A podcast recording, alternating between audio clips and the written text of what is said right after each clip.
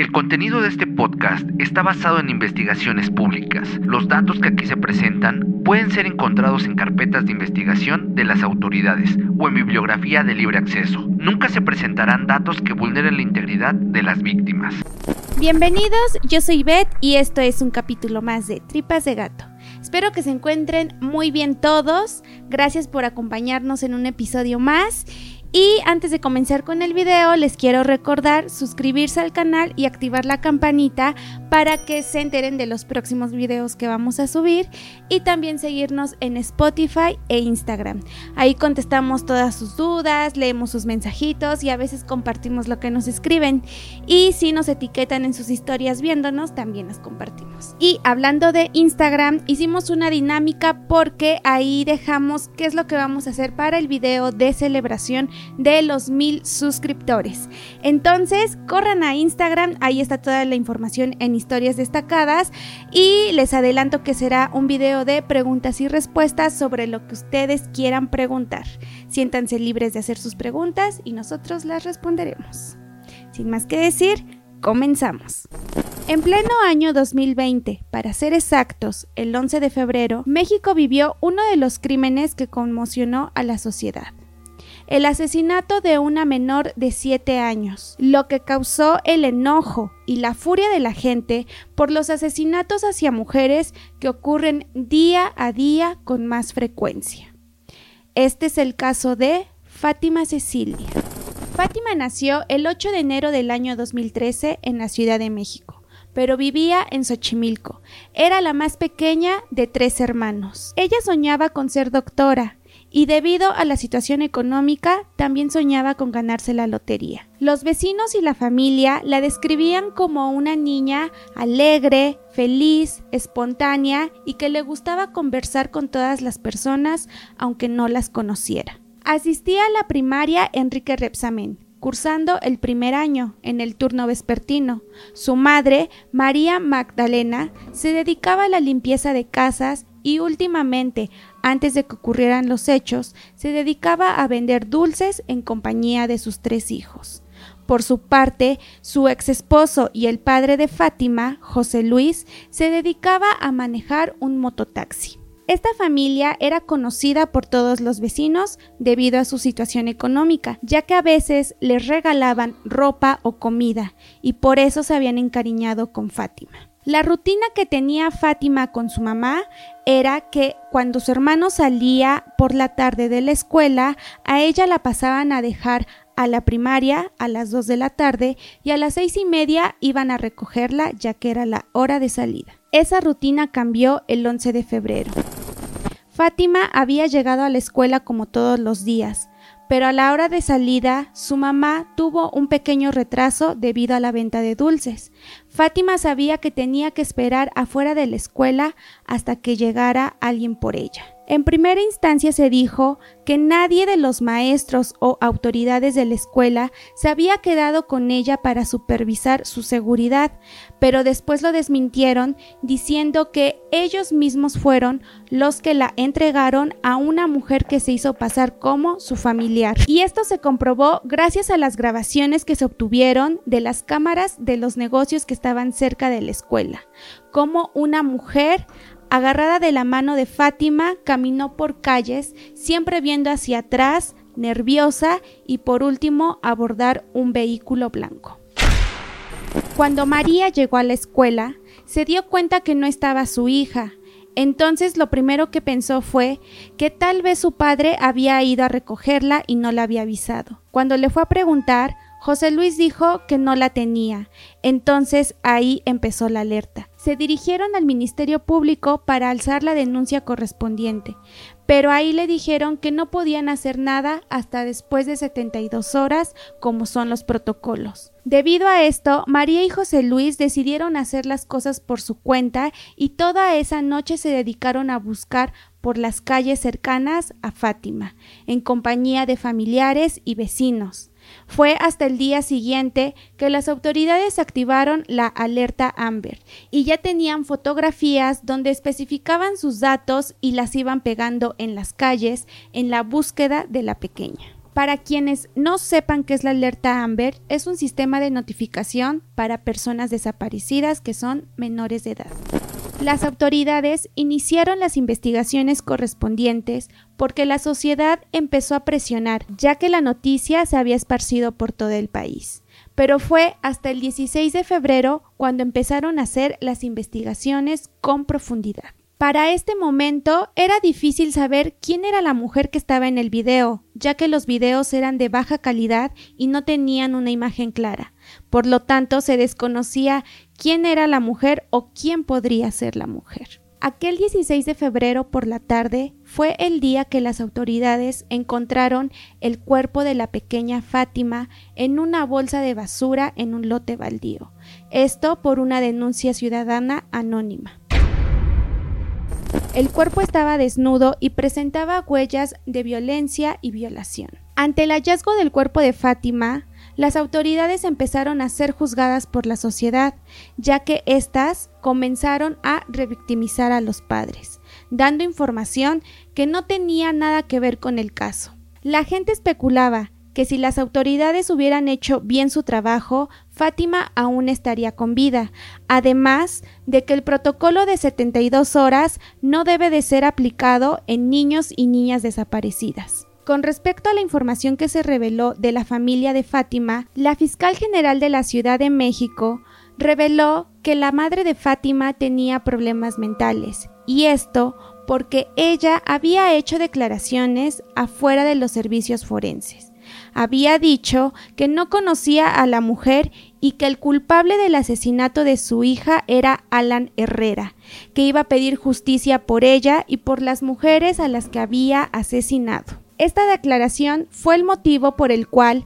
la fiscal dijo que tenía problemas mentales, ya que el hombre del que hablaba estaba muerto. Hoy fue mi hija, mañana de cada uno de ustedes que se carcajen y se burlen, puede llegar a ser una de sus hijas de ustedes, porque este hombre no se va a tocar el corazón, ¿de acuerdo? ¿Sí entienden? Y ahorita podrán burlarse de mí, podrán burlarse de mí. ¿Eh? Pero el día de mañana puede ser una de sus hijas de ustedes, ¿de acuerdo? Entonces se tiene que hacer justicia. Justicia, se tiene que hacer justicia. Ya le dieron la causa de muerte. Se tiene que hacer justicia. Después de esto, empezaron señalamientos por parte del DIF hacia los padres de Fátima, debido a que años atrás habían denuncias por parte de una de las tías que pedía la custodia de la pequeña, argumentando que la menor no vivía en buenas condiciones, pero esto nunca procedió por falta de pruebas. De inmediato se empezó a cuestionar al DIF por estos señalamientos, ya que parecía que lo único que importaba era cómo habían criado a la niña y no quién la había matado y qué había pasado. La sociedad nuevamente empezó a juzgar a las autoridades y la gente se indignó, pues parecía que era un caso que iba a quedar impune. El día 17 de febrero, hubo un cateo en una casa relacionada con el caso, porque testigos habían visto a una mujer similar a la del video salir de esa casa. En la casa había cinturones con sangre, fotografías, documentos y también la ropa tanto de la menor como la que portaba la mujer en el video. Con esto, al día siguiente ya había un retrato digital de la mujer que se había llevado a la menor. Era una mujer de entre 42 y 45 años de edad, de unos 55 a unos 60 centímetros de altura, cara ovalada, cabello largo negro, piel morena y ojos pequeños. Ese mismo día, el cuerpo de la pequeña llegó a la casa de su familia para que la velaran, rodeada de vecinos, amigos, compañeros y gente en general que estaba indignada con el caso. La gente se mostró solidaria. Juntaron para darle a la familia el dinero que necesitaban para enterrar a la pequeña. Algunos vecinos decían que los papás no eran capaces de solventar los gastos. Al día siguiente, el 18 de febrero, en medio de un tumulto de gente, la pequeña Fati, como le gustaba que le dijeran, fue sepultada. Para el 19 de febrero ya se tenía información y una foto real de la mujer que la había raptado, y al parecer no solo había sido ella, sino también su pareja.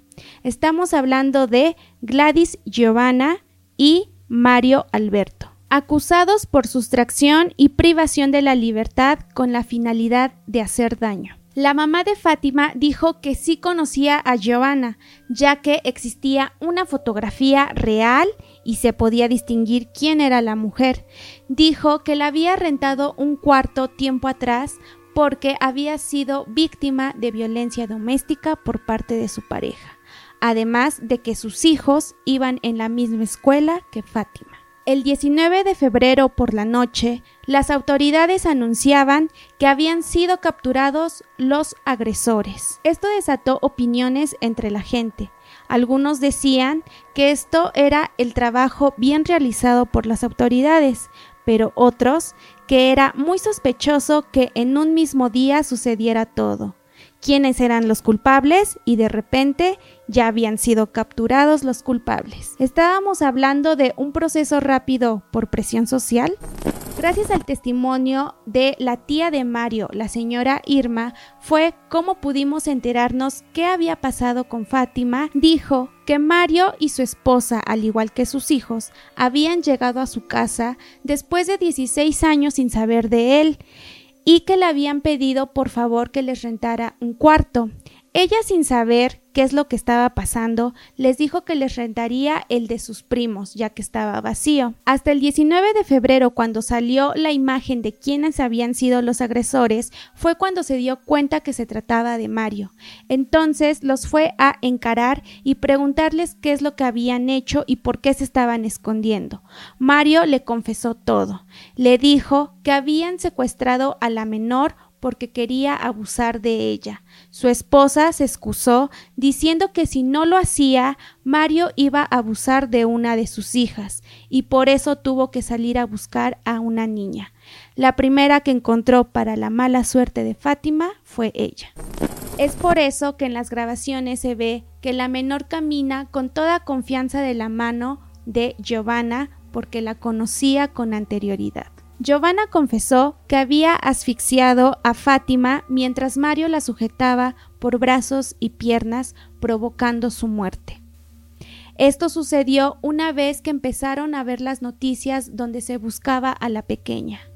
Después de todas estas declaraciones, Irma llamó a las autoridades y los entregó. Tanto Giovanna como Mario fueron trasladados a la Fiscalía Regional de Atizapán y el 21 de febrero fueron ingresados al Penal de Oriente y al de Santa Marta Acatitla respectivamente. El proceso iba empezando y Giovanna ya no tenía defensora.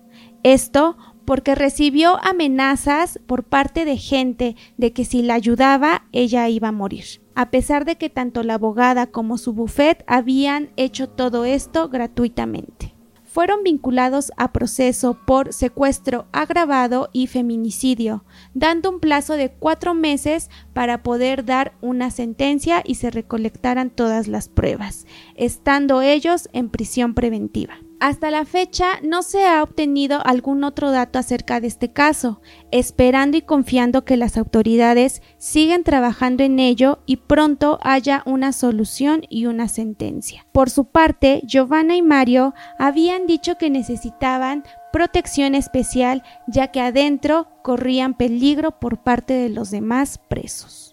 El caso de Fátima es uno de tantos feminicidios que ocurren en el país día a día, que nos recuerda que para esto no importa la edad, el físico o el estatus económico. Y también nos hace recordar que es un problema que lleva años, pero que gracias a las redes sociales actualmente es más visible. Estamos hablando de feminicidios y desapariciones de mujeres. Y si piensan que esto es una exageración, Basta con ver las estadísticas que se hacen por parte de los organismos. Tan solo en este año se duplicaron las cifras de asesinatos de mujeres en lo que va del año sin terminar aún el 2020. Este caso que consternó a la sociedad dejó al descubierto muchos temas que necesitan con urgencia ser resueltos por nombrar algunos, el nulo trabajo de las autoridades con respecto a desapariciones de menores, la falta de tacto de las autoridades escolares para el cuidado de los menores, que las clases sociales sí importan cuando se pide justicia y sobre todo que existe gente que se siente dueña de la vida de niños y niñas. Este fue el caso de Fátima, una víctima más de la violencia que vivimos, una víctima más de ser mujer en este país. Y bien, este fue un episodio más de Tripas de Gato. ¿Qué les pareció este tema? No vamos a decir si les gustó, porque son temas que a nadie nos gusta escuchar, ya que quisiéramos que las cifras fueran menos, que nadie muriera a manos de la inseguridad que vivimos, pero eh, si tienen aportes sobre este caso o este, noticias que a lo mejor no mencionamos, lo pueden dejar acá abajo porque hay mucha gente interesada sobre este tema. De hecho, fue uno de los que nos pidieron mucho cuando hemos preguntado qué temas quieren ver y de hecho nos han dejado aquí en los comentarios que este era un caso que querían saber. Espero que tengamos conciencia sobre estos temas, pero sobre todo esperamos que tenga justicia este y los miles de casos que aún no se resuelven. Pasando a otros temas, Recuerden que ya tenemos tema para nuestro próximo video de mil suscriptores como celebración y es preguntas y respuestas. Hemos hecho publicaciones aquí en YouTube, también ahí las pueden comentar o si quieren pueden hacerlas en Instagram, las estaremos leyendo y próximamente va a estar el video.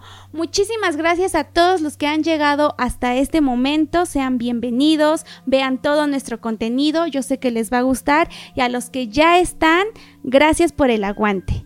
También eh, no se olviden de eh, compartir el contenido, de seguirnos, activar la campanita porque esta les va a avisar cuando subamos videos nuevos y seguirnos en Spotify e Instagram, donde los compartimos y nos etiquetan en sus publicaciones. Y un saludo para Josué Poceros, un artista mexicano. Saludos hasta las tierras hermanas de Ciudad Azteca y pendientes porque posiblemente pronto estemos trabajando con él. Así que atentos porque podemos tener un poco de su arte aquí en Tripas de Gato. Saludos. Y sin más que decir, yo soy Beth y recuerden que lo esencial es invisible a los ojos. Tripas de Gato es una producción de dientes de machete. Los podcasts son chidos, pero rifan más aquí.